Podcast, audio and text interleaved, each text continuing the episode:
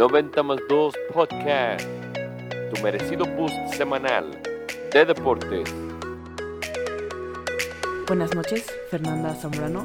Mucho gusto Hola, Pau. en este podcast. ¿Cómo estás? Buenas noches, buenas noches a todos. Bienvenidos al episodio 13 de nuestro podcast. Así es. ¿Cómo has estado, Fer? Bien, todo semana. bien, semana tranquila. Estoy muy emocionada. Tenemos un super plan para la próxima semana, Pau, que ya le estaremos contando de qué se trata. Es algo muy relacionado con lo que les vamos a platicar en el episodio de hoy. Muy. Entonces siento que por lo cool que va a estar nuestra próxima semana, esta se me ha pasado lentísimo. Ah, ¿Sabes? claro, sí. Como que piensas solo en la próxima semana y dices que esta ya acabe. Ajá, sí, como que ya, ya, ya, ya quiero que sea. Uy, sí. A mí igual, eh, estoy muy emocionada. Y como dices, uno de los temas de los que vamos a hablar hoy es muy relacionado a lo que va a pasar. Es un, bueno, un torneo que ya empezó, que ahorita les vamos a decir de qué se trata. Además, el día de hoy les tenemos otra noticia súper extraña que salió el día de hoy que nos dio muchas ganas platicar porque es una cosa rarísima. Y además tenemos algunos datos súper interesantes de la Fórmula 1 que les queremos platicar. Exacto. El capítulo de hoy es el número 2 de nuestra serie de episodios que se titulan What's New, en donde les platicamos como las noticias más relevantes de la última semana, obviamente dentro del mundo deportivo, pero sobre todo son noticias que a nosotros nos parecieron dignas de compartirse, ¿no? O sea, Exactamente. son de temas que nos interesan y pues esperamos que también les interesen a ustedes. Justamente, muy bien dicho, Fer. ¿Qué hacemos? ¿Empezamos? Empecemos. Empecemos por la mala, ¿sabes? O sea, de que cuando, cuando dicen, te tengo una noticia mala y una buena, yo siempre prefiero que me digan primero la mala para después que me digan la buena y se me olvide un poquito la mala. Para acabar de buenas, está bien. Está bien. Exacto. ¿Qué te parece si lo hacemos de esa misma Me gusta manera? mucho la idea. Ok, hoy salió una noticia extrañísima de fútbol. Está relacionado con el fútbol, pero no es necesariamente de fútbol, ¿no? Exacto. El equipo de PSG del fútbol femenil, la verdad se vio envuelto en las últimas dos semanas en una noticia muy fea que hoy se ha hecho muy, muy popular y por eso nos dimos cuenta de ella, Pau y yo. Pues resulta que una de sus jugadoras, que se llama Aminata Diallo, fue tomada en custodia después de un ataque que, su- que, que recibió una de sus compañeras de equipo, que se llama Keira Hamraoui. Ella antes jugaba en el Barça y para esa Leila. temporada... Keira es la que jugaba en el Barça. Sí, Keira, exacto. La semana pasada iba en un vehículo, la pararon, sujetos este, con mascarillas. Bueno, no se dice mascarillas, no, no se les veía la cara. con máscaras. Enmascarados, enmascarados. Y eh, la empezaron a golpear con una barra de acero. El día de hoy, las autoridades pues detuvieron a su compañera porque ella está vinculada de cierta manera con este ataque. No se ha confirmado el hecho de que su compañera haya mandado este ataque o, o- o algo por el estilo, pero no sé, o sea, la verdad es que es una noticia Está bien fea, extrañísimo. Y además, extrañísimo. ¿Qué, qué, qué dices? ¿Qué onda? O sea, no, no, no, yo no lo puedo creer. Yo estoy No, como yo en shock. tampoco. O sea, al parecer, eh, la eh, Diallo, que es la que al parecer mandó el ataque a Amraoui, lo hizo porque quería jugar más en el equipo. O sea, dijo, ah, si la otra está lesionada, entonces a mí me tienen que alinear. exacto, porque, juegan en la misma posición, Sí, son mediocampistas. Sí, sí. Entonces, eh, Amraoui llega, llega del Barça esta temporada al PSG, es excelente jugadora, la empieza a alinear, esta Diallo dice, ¿qué onda? Ella estaba en el Atlético de Madrid y llega también esta temporada y dice, no me están alineando, entonces lo que dicen, lo que ahora, este, o sea, el, el reporte que dio el PSG es que em, esta es la, o sea, es, Diallo fue la que mandó a los cuates a que golpearan a. Amraoui y ahora tiene, le tuvieron que poner puntadas en las manos y en las piernas No, no, no, a Amraoui. Es una Yo cosa le- es una cosa loquísima. espantosa. Además, Yo las dos son por francesas. Que ¿Cuál- iban en el mismo coche.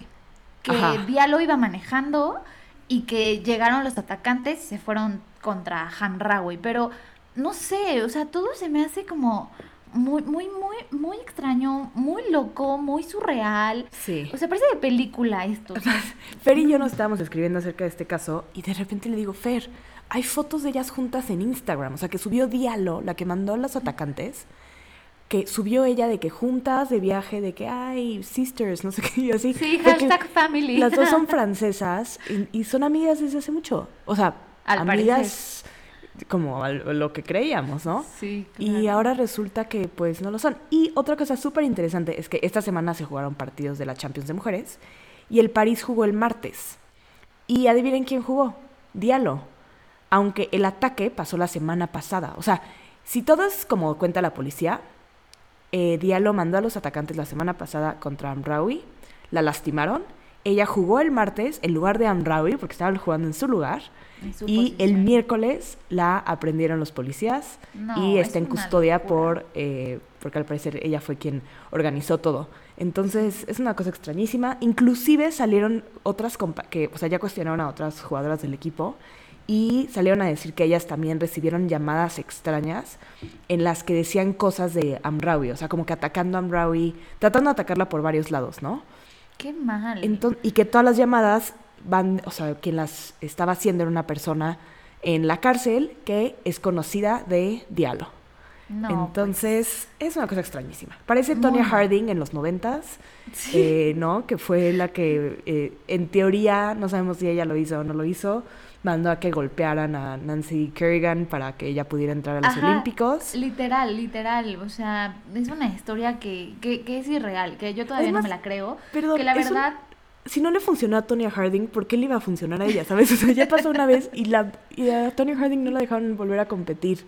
no, en- o sea, es que esta mujer, o sea, debería quedarse en la cárcel y nunca más volver a jugar Sí, qué miedo ser su O sea, compañera, Qué miedo, qué miedo. Y la verdad, ojalá Amraoui pueda regresar con todo al Sí, fútbol, porque es una excelente jugadora. Ganó Es la Champions con el Barça por algo, es muy, muy buena.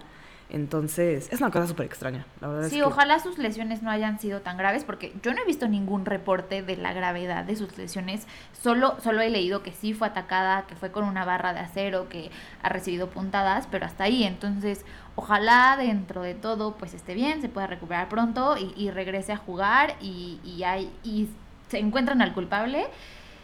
Y pues Ay, sí. que no vuelva a pasar una cosa así porque está horrible. Les estaremos contando qué pasa con esto. Mientras deseamos- veamos más noticias, pues se las contaremos también para que ustedes estén informados. Exacto. Pero bueno, dejemos esta triste historia atrás y por qué no vamos a algo más interesante, Fer. ¿Qué Sí, torneo acaba de lindo. empezar hoy?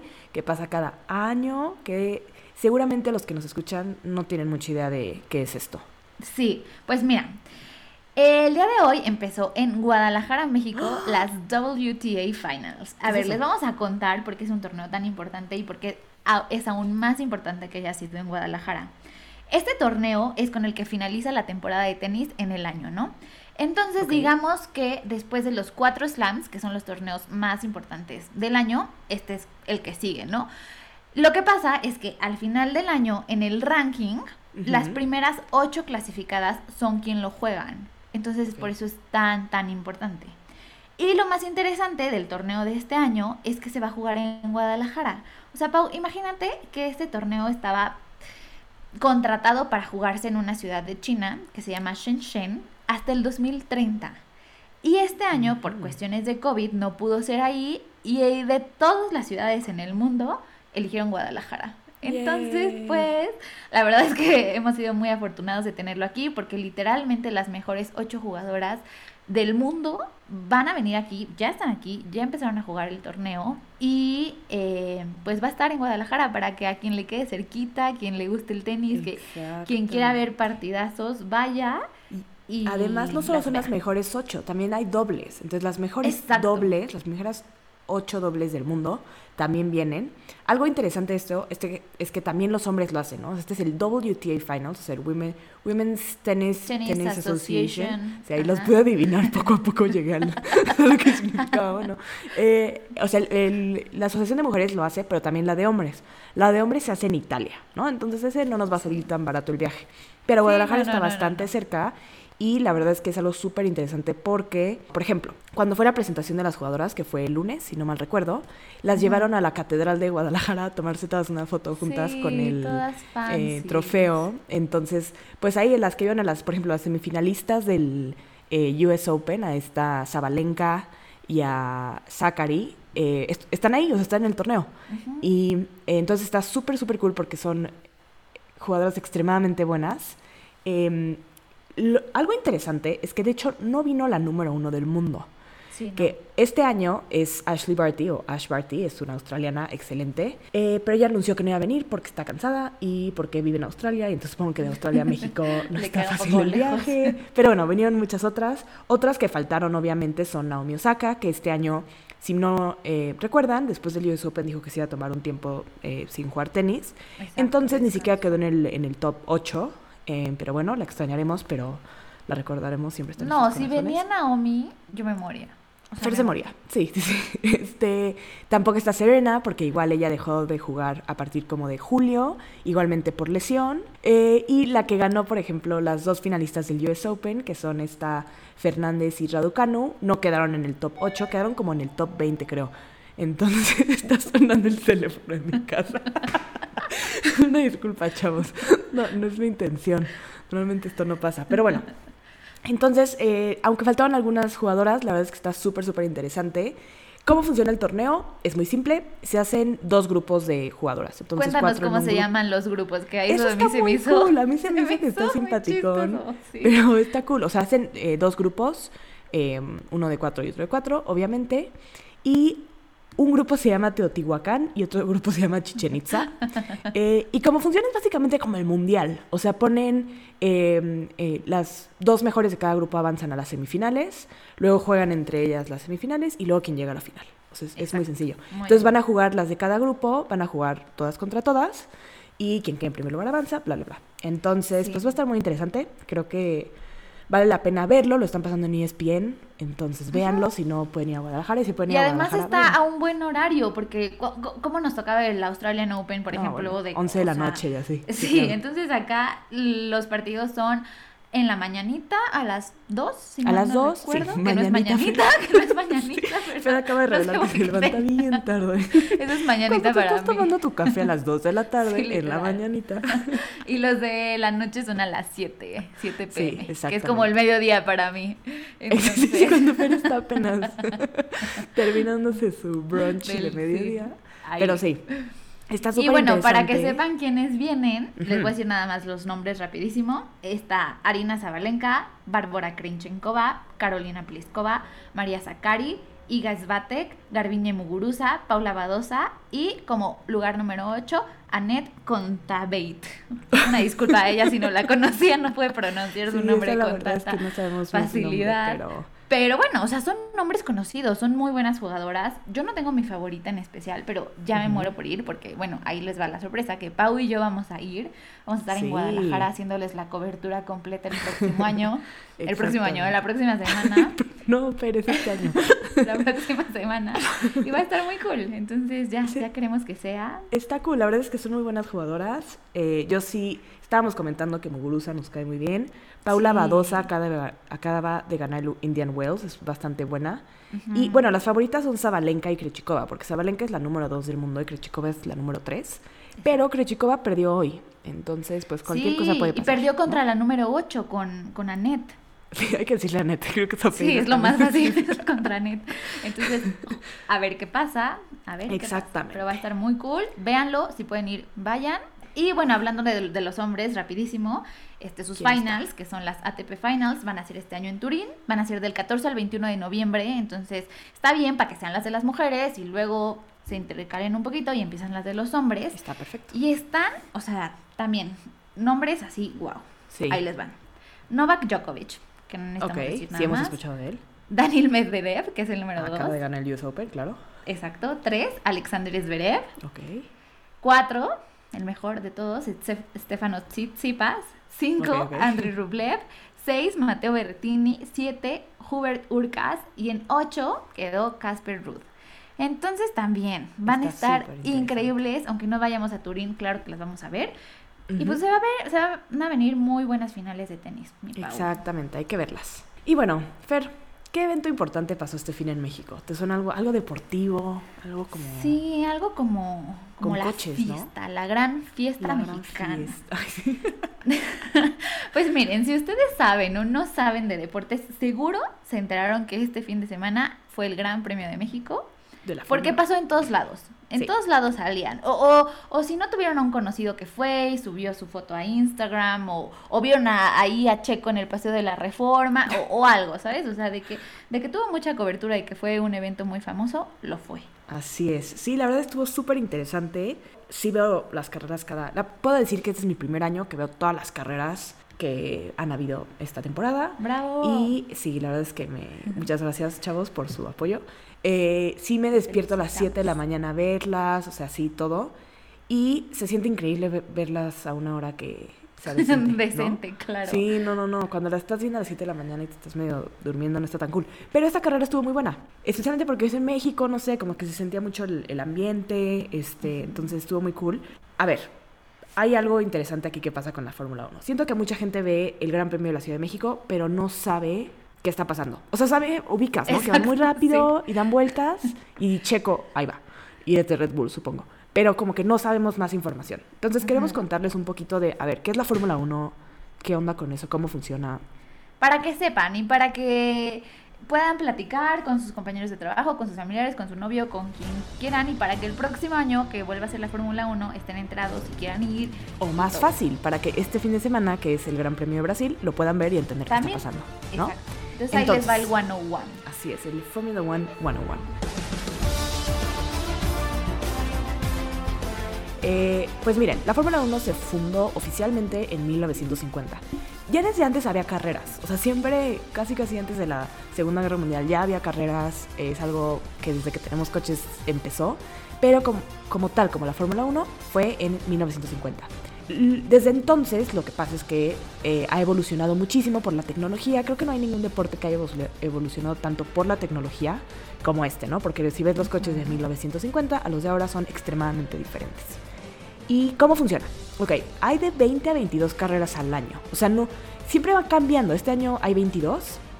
En otros años había normalmente como 21 o 20. El año pasado hubo solo 17 por COVID. Entonces como que se tuvo que alterar el calendario. Pero bueno, son como 22 carreras al año. Y eh, lo que pasa es que al ganador de la carrera se le dan 25 puntos, ¿ok? De una carrera.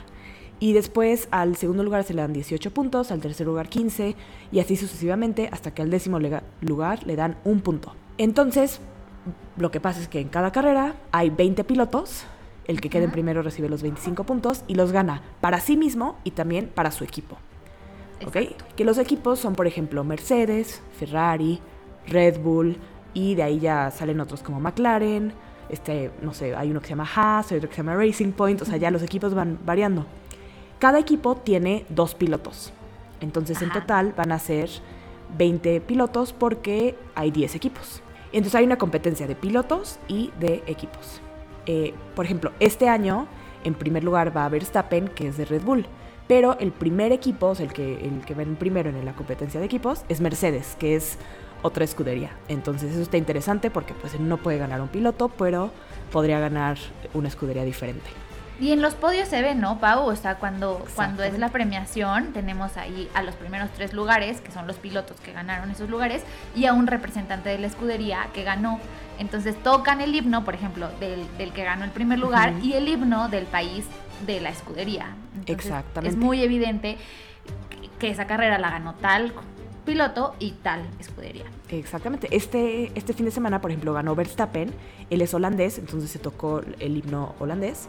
Y se tocó también el himno austriaco, porque Red Bull es de Austria, si, si no me equivoco. Sí, sí. Entonces, pero ahora a ver cómo funciona la carrera como tal. O sea, porque este fin de semana, si estuvieron pendientes de la Fórmula 1, vieron que como que había carrera el viernes y también había carrera el sábado y también hubo carrera el domingo. Entonces, Sí, sí, pero todos decían que la carrera era el domingo, entonces ¿qué hacían los otros dos días?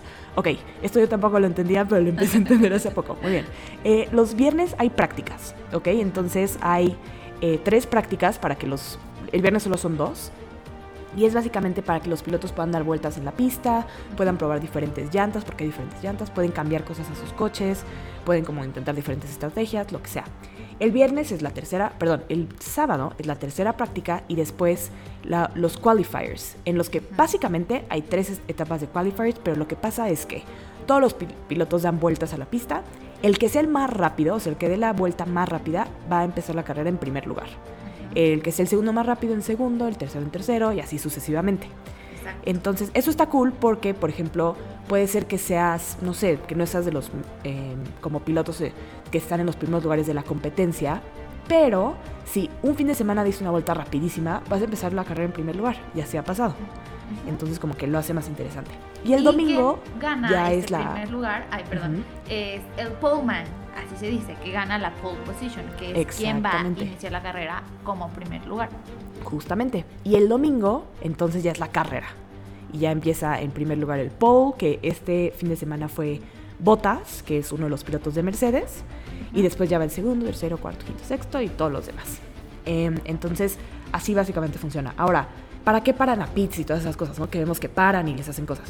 Pues eso es para que los puede, les puedan cambiar las llantas. en- eso es esencialmente lo que hacen. Pero también les pueden hacer cambios de partes de los coches y ese tipo de cosas si es que es necesario. O que, por ejemplo, los arreglen alguna cosa ahí que, que tengan mal.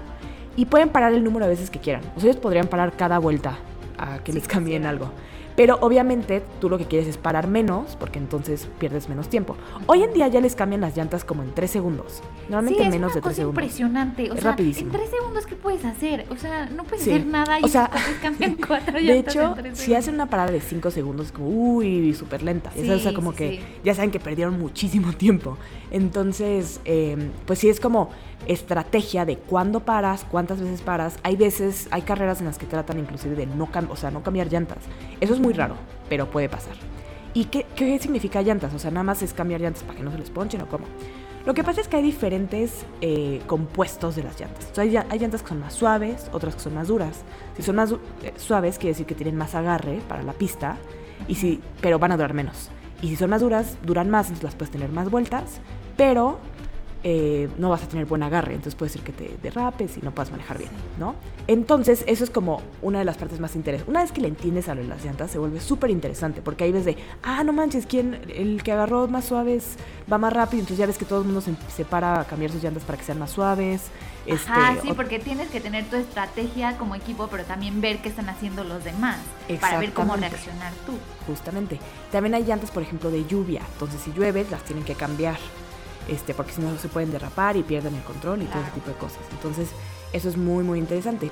Otra cosa que también pasa es que la FIA, que así se llama el, eh, la federación de la que controla la Fórmula 1, este, eh, también puede poner penalizaciones a los pilotos y a las escuderías si eh, no cumplen las reglas. Entonces, por ejemplo, si alguien va manejando y hace un movimiento peligroso o así, chocan, entonces puede penalizar a alguno de los eh, pilotos, o aunque ni choquen, ¿eh? aunque nada más sea algo así de que se tocaron y lo que sea, entonces pueden penalizarlo y decir va cinco segundos atrás en realidad, o ese tipo de cosas. Entonces, eso también como que de repente pone las cosas más como, no sé si interesantes, pero por ejemplo, hay veces que alguien quedó en pole position, pero ahora resulta que va a empezar 10 posiciones más atrás o hasta el final de todos porque hizo un cambio de motor que no se debía hacer, entonces ahora no- hay muchísimas reglas, eso sí. Sí, hay mucho drama. Es un deporte Sí. muy dramático. Yo Es pensé muy que dramático. no. O sea, pensé que era como nada más las vueltas y lo que quieras. Pero ya cuando lo empiezas a entender, así como tú dices, que yo también lo empecé a entender hasta este año, es muy dramático porque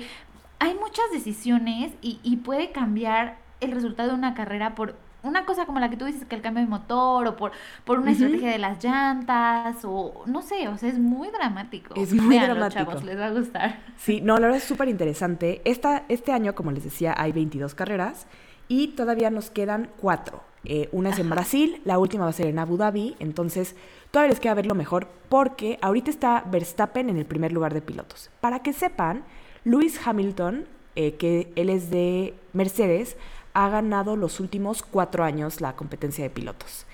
Y ahorita está en el récord. O sea, él y, y Michael Schumacher han ganado la misma cantidad de, de, mm, campeonatos de pilotos, que son siete. Si Verstappen Wow. le quita este año, entonces ya no va a romper el récord. Podría ganar el siguiente, pero vamos no, a ver. pues que es que con difícil. razón está tan intensa Sí, la Verstappen competencia. nunca lo ha ganado, pero es un chavito, tiene 23 años. Sí, entonces, sí, sí, sí, sí, sí. es- y como les digo, aunque Verstappen va en primer lugar y eres de Red Bull, Mercedes va en primer lugar por un punto. Y bueno, una cosa más que es súper interesante es que cada año la FIA eh, como que cambia las reglas un poco, ¿no? Para hacerlas más seguras, entonces eh, simplemente va como adaptando las cosas a, a cómo van cambiando, pero también va cambiando las cosas de cómo pueden diseñar los coches y qué pueden hacer los equipos. Y el próximo año los cambios de reglas van a ser muy, muy grandes. Son como el cambio de reglas más eh, grande que ha pasado en 40 años. Órale, Entonces, eso va a estar muy interesante. Lo que va a pasar con eso es que seguramente ya no van a ganar los mismos equipos de siempre. O sea, ahorita Mercedes ha ganado los últimos cuatro años y antes Red Bull y así. Puede ser que el próximo año con los cambios de reglas ahora sea McLaren y un piloto completamente diferente el que esté ganando porque por cómo van a cambiar los coches. Entonces, Oye, eso está muy cool. Está cool, creo que el próximo año empezar a ver este cómo están las cosas, porque todo se va a salir de control. No va a ser como los últimos años que parecía que siempre ganaba el mismo. Y sí, literalmente siempre ganaba Lewis Hamilton Ajá, y Mercedes, literal. porque ellos ya tenían como todo súper, súper bien medido. Y ahora todo va a cambiar. Entonces, si les interesa o les suena como, aunque sea un poquito interesante, anímense a verlo. Pueden ver este fin de semana el Gran Premio de Brasil. Y si no, el próximo año empezar a verlo y van a ver que va a estar bien, bien cool. Exacto. Pero bueno, ¿qué pasó este fin, Fer? ¿Qué pasó en el Gran Premio de México? Bueno, pues hablando de la Fórmula 1 y hablando específicamente del Gran Premio de México que fue este domingo pasado, pues como ya les decíamos, eh, durante la clasificación, Valtteri Bottas, que es como el compañero de Hamilton dentro de la escudería de Mercedes, ganó la pole position. Entonces él estaba, pero ultra feliz. O sea, yo me acuerdo de haberlo visto y estaba festejando. Claro. Hasta gritó, ¡Viva México! Y yo, ¡ay! O sea, me cayó Además quedó bien. él en primero, Hamilton en segundo, que también es de. Mercedes, lo después Verstappen y después Checo. Ajá, esos ¿no? fueron que los primeros Verstappen y Checo son de. Red Bull, que son los que Sí. Red Bull y Mercedes están peleando ahorita quién queda en primer Exacto. lugar de Entonces de quedó escuderías. 1, 2 Mercedes, Bottas y Hamilton, 3 y Ujú. 4 Red Bull, Verstappen y Checo. Entonces, es. tanto los pilotos que se están peleando el campeonato mundial de pilotos como las escuderías que se están peleando, pues el de escuderías, ¿no? Entonces, hasta ahí todo iba como muy dramático, ¿no? Entonces, empieza la carrera el domingo y estaban posicionados, como les estamos diciendo ahorita, 1, 2, 3 y 4. Y en la salida hubo un golpe de Daniel Richardo, que es otro competidor, otro piloto de McLaren. De McLaren, que también es tipazo, que también me cae súper bien, le pegó a Botas. Entonces, ahí como que Botas, o sea, giró, hizo como un medio trompo y obviamente perdió la pole position, todos los rebasaron, pues se fue muy, muy atrás de la carrera. Entonces Sí. estuvo feo para él. Hamilton. Bottas gets tagged by Daniel Ricciardo. Perez goes onto the grass, and it's an all sorts of kerfuffle going on in that first corner. They- Pero al mismo tiempo, Verstappen, que es este, es este piloto que les decimos que es muy joven, que es el que va ahorita en primer lugar, que es de la escudería de Red Bull, que es compañero de Checo Pérez, hizo una maniobra en la que frenó un poquito después que todos los demás y rebasó a todos. Entonces él, de ir en tercer lugar, se fue hasta el primer lugar, quedando en segundo lugar eh, Hamilton, que es de Mercedes, y quedando en tercer lugar Checo. Entonces imagínense que así estuvieron toda la carrera. Sí. Y Ah, era cuando, una- Cuando decimos toda la carrera suena aburrido, pero la verdad Ah, estuvo sí, muy sí. buena porque por los cambios de pit, bueno, más bien porque entraban a pits y por cómo iban pasando las cosas, se iban cambiando de lugar. Checo sí estuvo en primer lugar por unas vueltas cuando Por un entraron a ratito, pits. exacto. Este, y después Checo alcanzó a Hamilton, pero no logró pasarlo. O sea, Este, imagínense que llegó a estar atrás de él menos de un segundo. O sea, ¿qué, qué es un segundo? Es, es Sí, no, no, nada. O sea, es nada. Cuando te pones a pensarlo, es nada. Entonces, imagínense, nos tenía a todos así con, con Sí, la esperanza de que se lo podía pasar, porque, a ver, un piloto mexicano jamás ha ganado el Gran Premio de México. O sea, Así jamás. es. Y tampoco había quedado dentro En del podio. Entonces, pues bueno, al final Checo quedó en tercer lugar, Hamilton quedó en segundo y Verstappen quedó en primero Pero por la mucho. es que Checo hizo una carrerota. O sea, no, lo hizo no, no, bien. impresionante. Hamilton es. O sea, podríamos decir que es el mejor piloto de la historia, es debatible, está bien, lo podemos hablar en otro episodio, pero, o sea, Checo le compitió, estaba ahí duro y dale, o sea, sí, estuvo, hizo una En las últimas carrera. vueltas estaba, pero a Pegadito, nada, a nada, pegadito, a nada de sí, rebasarlo. O sea, yo la verdad decía, si Checo gana podio, estaría increíble.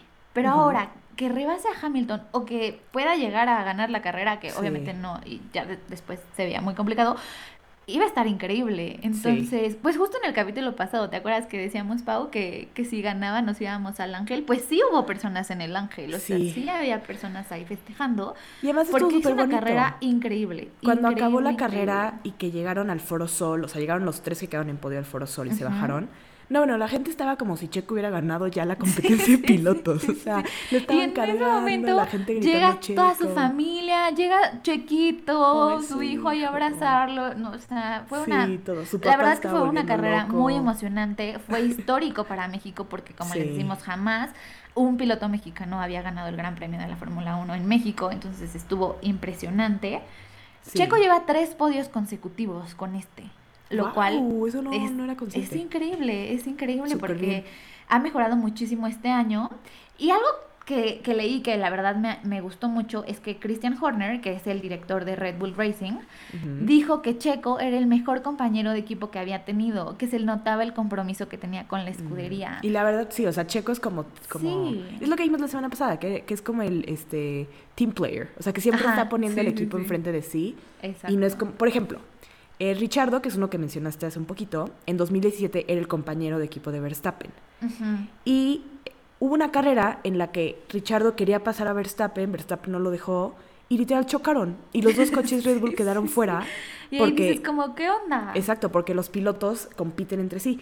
Y hay gente que le gusta eso, hay gente que no le gusta. Pero Checo lo que hace es que siempre es como el ve primero al equipo. O sea, dice, a ver, mi posición no es ser el piloto número uno, ahorita es apoyar a Verstappen y es lo que hace. Para que él gane. Y sobre todo porque ya quedan tan poquitas carreras y porque está compitiendo contra Hamilton por el campeonato, ¿sabes? Entonces como que entiende esa parte, entiende su, su lugar. Y lo verdad es que lo hizo muy bien. O sea, se notaba que él estuvo concentrado durante toda la carrera. Compitió muy, muy, muy, muy bien. Exactamente. Estuvo Y bueno. excelente. Como dijiste, la próxima carrera que se viene es Brasil. Y tiene, va a tener algo interesante esta, esta carrera, que es una carrera sprint. Yo la verdad no sabía que era una carrera sprint y estoy investigando y leí. No, no, no, es una cosa pero bárbara, oye, Está me extraño, gustó, sí, me sí, sí. gustó. A ver, es lo mismo que una carrera normal, pero es una versión recortada porque recorren menos distancia. Así es. Algo interesante, nada más para que sepan, es que en cada eh, pista se corren un número diferente de, de vueltas. Eh, realmente lo que tratan es que la carrera dure como una hora y media. Entonces hacen el cálculo y dicen, ah, en esta se tienen que correr 70 vueltas, en esta 52. Lo que tiene la carrera sprint es que en realidad es el qualifier. En lugar de hacer las vueltas para ver quién es el más veloz, para definir quién va a empezar en primero en la carrera y así, lo que hacen, Hacen es esto, que es la carrera carrera. sprint. Es como una mini carrera para ver quién va a empezar la carrera real en primer lugar, ¿no? Sí, exacto, porque quien la gana es el pullman y así se van acomodando todas las demás Eh, posiciones. exactamente. Entonces, ¿cómo funciona esta carrera sprint fair para Bueno, dura entre 25 y 30 minutos y el, lo que hace es que se modifica un poco el calendario del fin de semana, porque el viernes por la mañana se dan los entrenamientos libres. Después por la tarde es la clasificación tradicional de Q1, Q2 y Q3 para decidir el orden de salida, pero de la carrera sprint, no de la carrera del domingo. Ok. Y después el sábado por la mañana vuelven a hacer entrenamientos libres. Y por la tarde es esta carrera sprint de la que les estamos platicando para decidir justo los, los puestos de la carrera del domingo.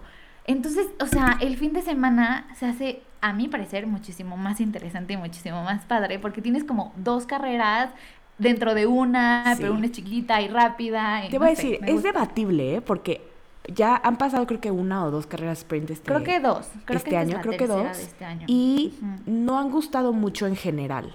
Porque aunque sí son dos carreras, lo que ha pasado es que, por ejemplo, hay pilotos que chocan en, esa, en la carrera sprint. Bueno, y sí. ya quedan fuera, ¿no? Porque es una Claro. carrera de verdad y entonces los choques son más Claro, fuertes claro. y todo. O, por ejemplo, pues como que se vuelve aburrido si, si no hay overtakes, o sea, que eh, rebasen pilotos a otros. Entonces es nada más ver a por 30 minutos coches que dan vueltas y que no tratan de arriesgarse como lo harían en una carrera re- real para no chocar. Sí, para Entonces, no- Hay veces que es muy bueno, vamos a ver este fin de semana cómo Vamos pasa, puede ser que se ponga súper interesante. Para que sepan, la carrera de este domingo es a las 11 a.m. Véanla, es una mu- muy, buena hora antes de la, de, perdón, de la NFL, entonces pueden ver la carrera después de la NFL, es un gran plan. Este, Sí, les pues va a dar tiempo perfecto. Exactamente, se va a poner muy interesante. Pero bueno, este, esperemos que hayan aprendido más de la Fórmula 1, que les guste, que les, se les haya hecho interesante lo que platicamos, que vean las finales de tenis, porque van a estar increíbles. Y pues lo de Hamraoui, qué mal, que se recupere y que no haya Ay, pasado a mayores, porque a mí sí me tiene muy preocupada ese asunto. A mí igual, Les- ya les dijimos que les vamos a estar dando updates de lo que está pasando, porque sí, Está muy extraño todo eso. Pues muchas gracias, Paulinix. A ti, Fer, ¿te puedo hacer la pregunta de tiempo extra? Ah, claro, sí, házmela. Ok, si pudieras conocer, está, está medio boba porque siento que es a quién vas a decir. Si pudieras conocer a un piloto de la Fórmula 1, ¿a quién sería? Pero no puedes decir Checo. Mm, a Daniel Richardo. Ay, yo igual, me cae súper bien. Lo amo. Se me Sí, hace súper tipazo, tipazo, tipazo. igual. Ah, pues justo con la, la serie eh, eh, de Netflix de la Fórmula 1, ¿cómo se llama? Eh, Drive, to Survive. Ah, Sí. sí. justo. eh, el primer capítulo que vi es de él y me cayó increíble. Así que, Sí, sin duda, es- sin duda, él. Él, como dijimos, maneja para eh, McLaren. Es muy, muy bueno. Se ha ganado carreras este año. Sí, sí, me cae muy bien. Además, es muy simpático. Creo Sí, que ya lo quiero conocer. Invitado. Daniel, por favor, ven a nuestro podcast. Gracias. Muchas gracias. pues muchas gracias, Paulinix. Nos vemos Gracias la ti, próxima semana. Nos vemos la próxima del tenis para que estemos Sí. emocionadas por las finales, ¿va? Sí, nos vemos en Guadalajara. Súper, nos vemos en Guadalajara. Bye. 90 más 2 Podcast, tu merecido boost semanal de deportes.